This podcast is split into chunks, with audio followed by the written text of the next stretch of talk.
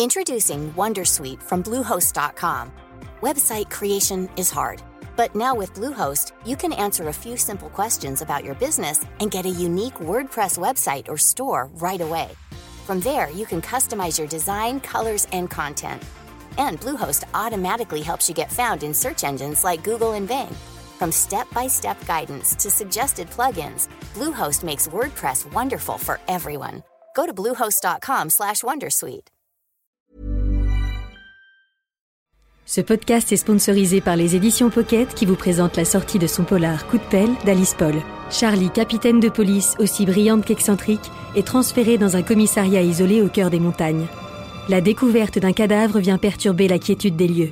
Armé de raquettes aux pieds et accompagné de Marc, son binôme étrangement serein, Charlie plonge dans une enquête où chaque pas la rapproche d'une vérité terrifiante. Coup de pelle, un polar glaçant d'Alice Paul, disponible aux éditions Pocket. Bonjour, c'est Jules Lavie pour Code Source, le podcast d'actualité du Parisien. Pendant l'été 2023, les climato-sceptiques ont redoublé d'activité sur les réseaux sociaux, notamment sur X, l'ancien Twitter. Une partie d'entre eux ont harcelé les experts du climat ou les journalistes spécialisés. Plusieurs explications. Elon Musk, le nouveau patron du réseau social, a rétabli des comptes climato-sceptiques qui avaient été suspendus et il a allégé la modération. Autre élément, l'été 2023 a été particulièrement chaud au niveau de la planète, mais la France a connu des épisodes de relative fraîcheur. Du coup, les climato-sceptiques français y ont vu une apparente contradiction. Cet épisode de Code Source est raconté par Nicolas Béraud, journaliste au service futur du Parisien, en charge notamment du climat.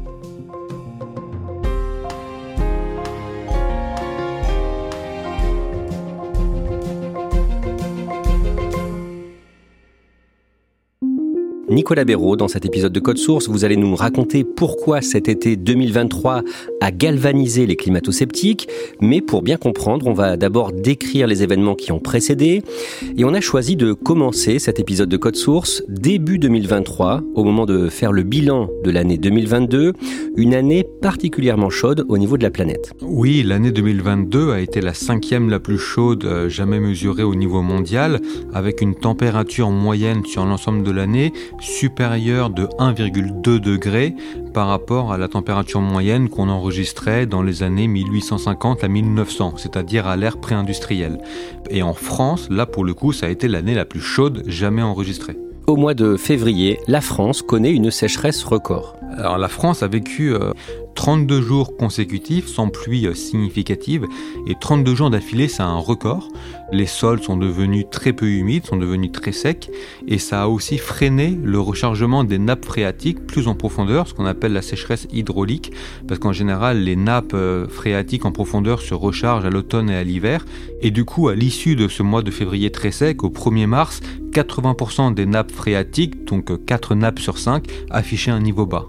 À cette période, Nicolas Béraud, vous précisez dans Le Parisien que le réchauffement climatique accentue les effets de la sécheresse. Ce que les chercheurs expliquent, c'est que autant sur une période donnée, par exemple sur un an, il ne devrait pas forcément pleuvoir plus ou moins, mais par contre, on devrait avoir davantage de périodes très sèches, c'est-à-dire des périodes avec beaucoup de jours d'affilée sans pluie, donc avec une sécheresse accrue, et puis davantage de périodes très pluvieuses. Par ailleurs, avec le changement climatique, la hausse des températures entraîne une augmentation de l'évaporation, et du coup, cela renforce à la fois l'intensité et la durée des épisodes de sécheresse des sols, c'est ce que dit Météo France. Un mois plus tard, le 20 mars, vous décrivez comment le réchauffement climatique dans le monde s'est accéléré. D'abord, les huit dernières années au niveau mondial ont été les plus chaudes, c'est ça? Au niveau mondial, les huit années qui viennent de s'écouler ont été les plus chaudes jamais enregistrées. Le record absolu, ça reste 2016, juste devant l'année 2020. Qu'est-ce qu'on entend par euh, l'année la plus chaude jamais mesurée? Alors en général, on dit ça euh, en se rapportant au début des relevés météo, alors on va dire autour de 1900, mais ce que disent les chercheurs, c'est que ça reste, euh, en l'occurrence, l'année la plus chaude jamais mesurée depuis plusieurs dizaines de milliers d'années au moins. Et surtout, aujourd'hui, on sait, euh, d'après le consensus du GIEC, que ce sont les activités humaines qui entraînent ce réchauffement très important. Le GIEC, le groupe d'experts intergouvernemental sur l'évolution du climat, organisme international fondé en 1988. Nicolas Béraud, dans cet article, vous décrivez aussi l'accélération du phénomène. Oui, en fait, quand on regarde euh, la courbe de la température moyenne dans le monde, on s'aperçoit qu'elle commence à grimper, euh, on va dire à peu près au début euh, du XXe siècle. Néanmoins, la température moyenne à l'échelle du monde entier, par exemple, augmente plus rapidement depuis les années 70-80 qu'elle n'augmentait durant la première partie du XXe siècle. Au mois d'avril, Nicolas Béraud, vous publiez un article pour parler des océans qui se réchauffent aussi et de plus en plus. Oui, on s'aperçoit en avril que la température moyenne de l'eau à la surface des océans à l'échelle mondiale, elle atteint un niveau qui n'avait jamais été enregistré depuis le, début de ces euh, euh, relevés satellites en 1980. Donc elle dépasse les 21 degrés. C'est à peu près 0,6 euh, degrés de plus que d'habitude à cette période de l'année euh, en avril. Et on sait que l'océan absorbe une très grande majorité de la chaleur qui est émise dans l'atmosphère. Donc d'après euh, les chercheurs, le réchauffement climatique est certainement le principal contributeur au réchauffement des océans, mais il y a aussi peut-être d'autres facteurs euh, liés notamment à la variabilité naturelle du climat. Le 26 mai, avec d'autres journalistes du Parisien, vous publiez un dossier sur la présence des climato-sceptiques qui se renforce sur le réseau social Twitter, qui sera renommé X à la fin du mois de juillet. Qu'est-ce qu'on constate? On constate que euh, les climatologues, les personnes qui parlent du climat, les prévisionnistes météo, les journalistes, les chercheurs, les scientifiques, reçoivent, d'après ce qu'ils racontent, de plus en plus souvent des messages qui vont euh, contester ce qu'ils disent, qui vont euh, nier l'ampleur du réchauffement ou qui vont nier parfois le réchauffement en lui-même. Par exemple, des internautes vont aller chercher des températures particulièrement basses quelque part dans le monde pour contester euh, la virulence, voire la réalité du réchauffement climatique. Et certains de ces climato-sceptiques sont très suivis. Certains sont effectivement très suivis, ils peuvent compter plusieurs dizaines de milliers d'abonnés, ce qui est parfois plus que les personnes euh, qui sont visées. Et puis il y a aussi évidemment plein de, de comptes beaucoup plus petits, qui ont très peu d'abonnés, mais qui euh, réagissent aussi énormément. Parmi ces comptes de climato-sceptiques, il y a celui d'un certain mystérieux Elpis/R. Qu'est-ce qu'on sait sur ce compte? J'avais longuement échangé avec lui par écrit au début de l'année parce que j'avais fait un article sur les comptes anti-vax qui étaient devenus climato-sceptiques et d'après les chercheurs, ce LPIS-R illustrait un petit peu ce passage qui a été décrit dans une étude de chercheurs français. Et LPIS-R m'avait très longuement répondu par écrit, il ne voulait pas dire qui il était, il ne voulait pas dire si c'était une seule personne, si c'était un groupe de personnes.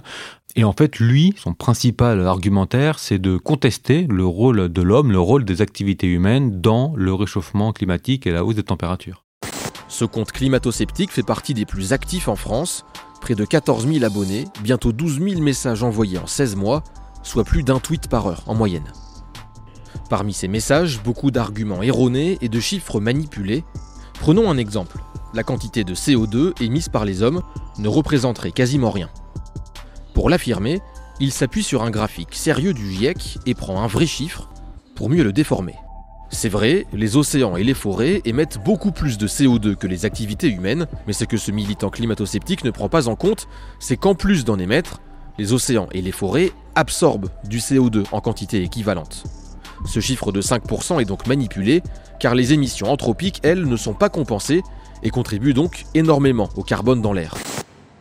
Qu'est-ce que ça veut dire aujourd'hui être climato-sceptique? Alors, si je reprends la définition du Larousse pour commencer, climato-sceptique, c'est une personne qui nie ou qui minimise l'origine anthropique du réchauffement climatique, c'est-à-dire le fait que le réchauffement est dû à, l'homme et aux activités humaines, voire qui minimise ou qui nie le réchauffement en lui-même.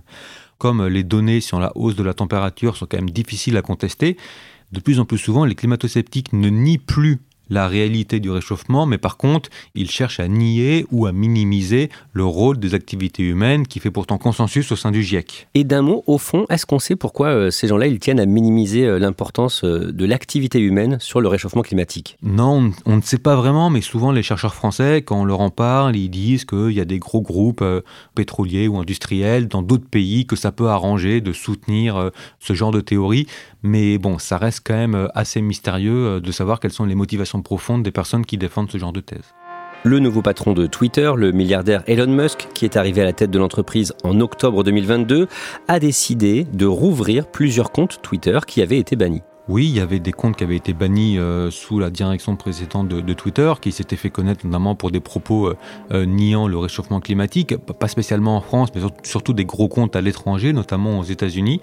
Et ces comptes, notamment aux États-Unis, ont en effet été rétablis après que le milliardaire Elon Musk a pris la tête de Twitter à l'automne 2022. Autre changement sur Twitter, n'importe qui peut payer pour avoir un compte certifié, un compte avec une petite marque bleue censée prouver que l'identité de la personne a été vérifiée. Alors jusqu'alors, cette petite coche bleue, elle était décernée uniquement à, une poignée de comptes. Ça pouvait être les personnalités politiques, les personnalités euh, euh, sportives, artistiques très connues, mais aussi les journalistes, les influenceurs, les élus. Depuis l'arrivée d'Elon Musk, cette petite coche bleue a totalement changé. Maintenant, il suffit de payer. N'importe qui, en payant une dizaine d'euros par mois et en indiquant une adresse mail, peut voir apparaître une petite coche bleue. Donc elle n'a plus du tout la même signification qu'auparavant. Et c'est vrai qu'il y a des comptes euh, qui parfois étaient connus pour propager des idées fausses ou tendancieuses, qui parfois ont très peu d'abonnés et qui du jour au lendemain se sont retrouvés en payant avec cette petite coche bleue qui après les rend plus visibles sur Twitter du fait de l'algorithme utilisé. On l'a dit, les climato-sceptiques attaquent de plus en plus les organisations, les experts ou les journalistes qui, comme vous le faites, Nicolas Béraud, parlent du réchauffement climatique. Et vous racontez dans ce dossier du Parisien que Météo France, très attaqué, décide de riposter de plus en plus souvent. Oui, parce que Météo France, c'est quelque part l'organisme officiel euh, de la météorologie en France. Ils ont une équipe de chercheurs. Ils sont assez actifs sur les réseaux sociaux, notamment pour alerter lorsqu'il y a des vigilances orange ou rouge, par exemple. Et c'est vrai que Météo France témoigne, elle aussi, d'attaques sur ces publications qu'elle partage sur les réseaux sociaux. C'est marrant, je lis les commentaires et quand il y a de bons arguments et des sources, Météo France ne répond plus. Donc euh, certains jours, ils se mettent à beaucoup répondre euh, en reprochant aux personnes de ne pas lire les rapports scientifiques. Bonjour, c'est marrant, vous ne lisez pas les rapports scientifiques. Et quand on vous suggère de les lire, il n'y a plus personne. Si l'énergie déployée par certains ici pour déverser leur haine était déployée pour se former sur ces enjeux, on n'en serait pas là. Parfois en leur proposant euh, d'aller rencontrer les équipes de Météo France pour échanger, parfois ils sont aussi plus sérieux sur le fond en développant des, des arguments de fond. Bonjour, le réchauffement climatique n'est pas une opinion, c'est un fait scientifique établi qui fait l'objet de milliers de parutions scientifiques, de rapports et qui fait consensus. Une opinion n'a pas de valeur scientifique. Bonne journée. Enfin voilà, il y a différents modes de réponse et différentes échelles, mais effectivement, ça ne laisse pas indifférent.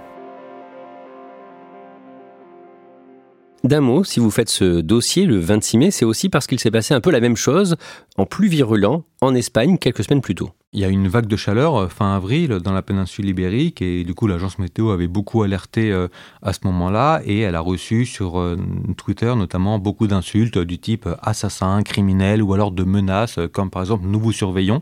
Donc ça a été assez violent en effet au point que la ministre espagnole de la transition écologique a publiquement apporté son soutien à l'agence météo nationale. Nicolas Béraud, quelques semaines plus tard, à la mi-juillet, l'Europe se prépare à une nouvelle canicule. Oui, c'est la première euh, très forte canicule de l'été qui va toucher notamment l'Europe du Sud, l'Espagne, l'Italie, la Grèce, mais aussi le sud de l'Europe. C'est dû à ce qu'on appelle un dôme de chaleur, c'est-à-dire qu'on a beaucoup d'air chaud qui remonte de l'Afrique du Nord et quelque part qui est bloqué par les conditions anticycloniques et ça va entraîner des températures supérieures à 40 degrés dans pas mal d'endroits en Europe du Sud et des records de chaleur vont être atteints à ce moment-là. Mais le 20 juillet, il fait finalement relativement frais dans le nord de la France. En tout cas, il fait moins chaud que redouté et certains s'en étonnent. Il y a des habitants, notamment dans le nord de la France, qui disent euh, mais on est en été, mais pourtant il fait pas chaud, il fait même presque frais, etc. En France et notamment dans la partie nord, les trois premières semaines du mois de juillet sont beaucoup moins chaudes, par exemple, que celles de juillet 2022, qui étaient restées euh, parfois dans les mémoires avec euh, une période de canicule assez forte.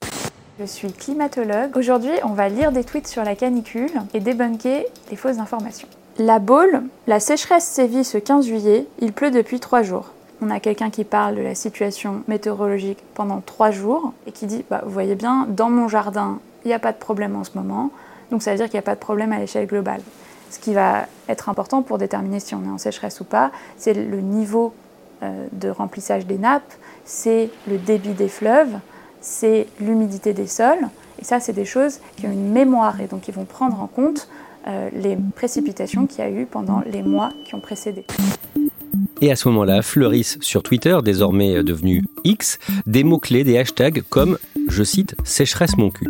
Il y a sécheresse mon cul, il y a canicule mon cul, il y a canicule asymptomatique, tout un tas de mots-clés qui sont là pour se moquer des gens, par exemple, qui avaient prédit des canicules ou pour se moquer des gens qui mettent en garde contre d'éventuelles vagues de chaleur. À la fin du mois, pourtant, ce mois de juillet 2023 est bien le plus chaud jamais enregistré au niveau de la planète. Juillet 2023 est en effet à la fois le mois de juillet le plus chaud jamais mesuré, mais aussi le mois le plus chaud de façon générale qui ait été enregistrée dans le monde. Sur l'ensemble du mois, la température moyenne à l'échelle mondiale, elle est de quasiment 17 degrés. C'est 0,3 degrés de plus que le précédent record.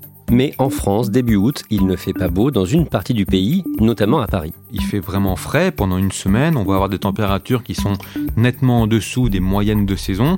À Paris, par exemple, on va avoir plusieurs jours avec euh, pas plus de 20 degrés au plus chaud de la journée l'après-midi et puis 13 degrés euh, au petit matin. Ce sont des températures qu'on n'est pas habitué à avoir en plein été. Du coup, ça, c'est du pain béni pour les climato-sceptiques? Bah forcément, parce que du coup, ils en font des tonnes, ils nous disent, bah regardez, on nous avait promis un été chaud, avec un climat qui se réchauffe et on se retrouve avec une semaine très fraîche. Mais bon, ce qu'ils oublient de dire, c'est qu'on ne peut pas extrapoler à tout un été une semaine. Il faut bien différencier la météo, donc le temps qu'il faut au quotidien, les prévisions météo pour demain, pour après-demain, et puis le climat, c'est-à-dire par exemple l'analyse de l'ensemble de l'été, année après année. Et là, on voit que la tendance est à avoir des étés de plus en plus chauds au fil des années. Les climato-sceptiques sur les réseaux comme X ciblent des experts, des journalistes. Est-ce que vous pouvez nous décrire ces messages, ces attaques? Ça ressemble à quoi? Ça peut être des moqueries, euh, des insultes, euh, parfois des menaces, même si c'est plus rare euh, et heureusement. Et en gros, c'est pour chercher à décrédibiliser les chercheurs, les scientifiques, les journalistes, les personnes qui travaillent sur ces sujets. Au journal de France 2, il nous explique emmitouflé sous plusieurs couches de vêtements, dans un studio climatisé, que la clim, c'est pas bien et c'est à éviter pour les gueux que nous sommes. Hashtag foutage de gueule, hashtag canicule, hashtag canicule mon cul. Des températures de 48 degrés en Europe qui n'ont jamais eu lieu, il s'agissait de mesures par satellite de la température du sol et non à 2 mètres comme les mesures standards. L'écologisme n'existe que par le mensonge. Hashtag canicule, hashtag sécheresse mon cul. Il y a parfois aussi une part d'agressivité de par ce nombre très important de messages qui peuvent être reçus. Mais arrêtez donc de me les briser, l'été il fait chaud, c'est juste normal, bande de crétins crédules. Hashtag canicule, hashtag canicule mon cul. Vous êtes vous-même victime de ces attaques, tout simplement pour avoir fait votre travail, c'est-à-dire rapporter euh, des éléments de façon factuelle. Comment est-ce que vous vivez ces attaques? On le vit forcément euh, pas très bien. Après, il y a des façons de s'en prémunir. On peut masquer les comptes qui sont les plus agressifs, euh, voire les bloquer. Après, il y a d'autres personnes qui euh, ont plutôt une démarche de vouloir répondre à ceux qui les critiquent, voire qui les insultent. Donc voilà, quelque part une démarche un peu de rentre dedans, mais chacun fait comme il le préfère. Mais très clairement, je pense que personne ne peut bien le vivre, surtout quand on considère que c'est injuste. Plusieurs journalistes ou experts décident à ce moment-là de quitter le réseau social X certains experts, climatologues, journalistes, effectivement, commencent à percevoir davantage d'inconvénients que d'intérêts à rester sur euh, Twitter devenu X. L'un des exemples les plus frappants, c'est le climatologue Christophe Cassou, qui est connu pour ses fils de messages vraiment très pédagogues sur les événements climatiques ou météo qui se produisent. Il a finalement décidé de suspendre son compte euh, Twitter X le, 5 août parce qu'il a raconté avoir reçu de nombreuses euh, attaques ad hominem, avoir reçu, je cite, des hordes de climato-sceptiques qui voulaient remettre en doute à la fois ce qu'il disait et son honnêteté intellectuelle. Donc il n'a plus supporté, il a voulu faire un break en plein été. Finalement, au niveau climat, l'été 2023 qui vient de s'achever est le quatrième été le plus chaud jamais mesuré en France depuis le début des relevés météo fiables en 1900. Et fin septembre, début octobre, Nicolas Béraud, la France connaît un nouvel épisode de température supérieure aux moyennes de saison. On va avoir euh, dimanche 1er et lundi 2 octobre des records mensuels de chaleur dans des centaines de villes, essentiellement dans le sud de la France. En plein cœur de Toulouse, le thermomètre est monté ce 1er octobre jusqu'à 34 degrés, 14 degrés de plus que la normale de saison. Euh, moi, j'ai pas souvenir dans, dans, mon enfance d'être en, Bermuda ou t-shirt euh, début octobre. C'est rare. Nicolas Béraud, il y a une image que vous aimez bien pour expliquer la différence entre ce qu'on peut ressentir au niveau euh, météo au jour le jour et le réchauffement climatique. C'est celle d'un homme qui tient un chien en laisse. Donc l'homme, il marche en ligne droite, mettons qu'il se déplace vers le haut, donc il représente la tendance au réchauffement climatique avec la tendance à la hausse de la température moyenne. Et puis cet homme, il tient en laisse son chien, et du coup le chien, il se balade autour de son maître, parfois il marche au-dessus, parfois il marche en dessous, il fait des allers-retours, mais au final il est quand même guidé par le mouvement de son maître, parce que la laisse, elle n'est pas extensible. Donc quelque part, le maître, c'est la tendance au réchauffement climatique, c'est la tendance à la hausse de la température moyenne, et le chien, c'est quelque part la variabilité, avec parfois des périodes au-dessus, des périodes en dessous, mais au final, ça monte. D'un mot, Nicolas Béraud, certains experts qui avaient quitté Twitter devenu X sont depuis revenus. Oui, on peut reparler du climatologue Christophe Cassou qui a refait son apparition sur euh, X début septembre. Alors au début, il empêchait les gens qu'il ne suivait pas de répondre à ses messages pour éviter de recevoir euh, à nouveau des moqueries ou des insultes.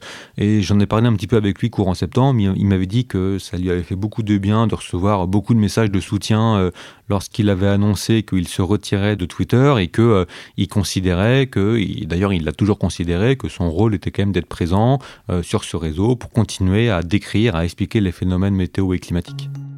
Nicolas Béraud. Dans ce podcast, on a parlé des climato-sceptiques qui sont très présents sur X, mais au-delà de cette question, une proportion importante de Français aujourd'hui doutent soit du réchauffement de la planète, soit du rôle de l'activité humaine sur ce réchauffement. X, euh, on dit souvent que c'est un reflet ou que c'est un miroir déformant de la réalité, mais ça reflète quand même quelque part euh, la vie réelle. Quand on regarde les sondages, qu'il faut souvent manier avec euh, prudence, on s'aperçoit qu'en général, entre 20 et 40% des Français se disent alors, ce qu'on appelle climato-sceptique, mais parfois ça peut être simplement qu'ils ont des interrogations sur euh, le rôle réel des activités humaines dans le réchauffement climatique. Ça ne veut pas dire qu'il y a entre 20 et 40% des Français qui ne croient pas à un réchauffement, par exemple. Mais en tout cas, ces chiffres euh, montrent bien qu'il y a encore, notamment pour les chercheurs et les climatologues du, GIEC, un travail de pédagogie à faire. Et de plus en plus souvent, les chercheurs, experts, climatologues insistent sur la nécessité d'apporter des moyens pour limiter l'ampleur du réchauffement dans les années et les décennies qui viennent. Parce que si on se contente à dire que euh, la Terre se réchauffe, que la température monte, mais qu'on ne donne pas des moyens euh, d'en limiter l'ampleur, ça peut générer du fatalisme ou que des gens se disent bah, du coup à quoi bon bouger, à quoi bon faire des choses si de toute façon ça va continuer à se réchauffer.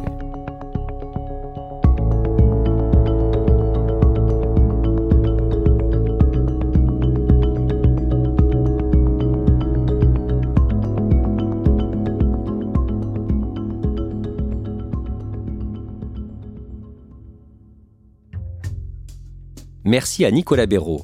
Cet épisode de Code Source a été produit par Raphaël Pueyo, Thibault Lambert et Barbara Gouy. Réalisation Julien Moncouquiole. Code Source est le podcast quotidien d'actualité du Parisien. Un nouvel épisode chaque soir de la semaine, du lundi au vendredi. N'oubliez pas de vous abonner sur une application audio pour nous retrouver facilement. Vous pouvez nous écrire code source at leparisien.fr. Et puis si vous aimez Code Source, n'hésitez pas à aller écouter le second podcast du Parisien, Crime Story, un podcast consacré aux faits divers, une grande affaire criminelle chaque samedi dans Crime Story.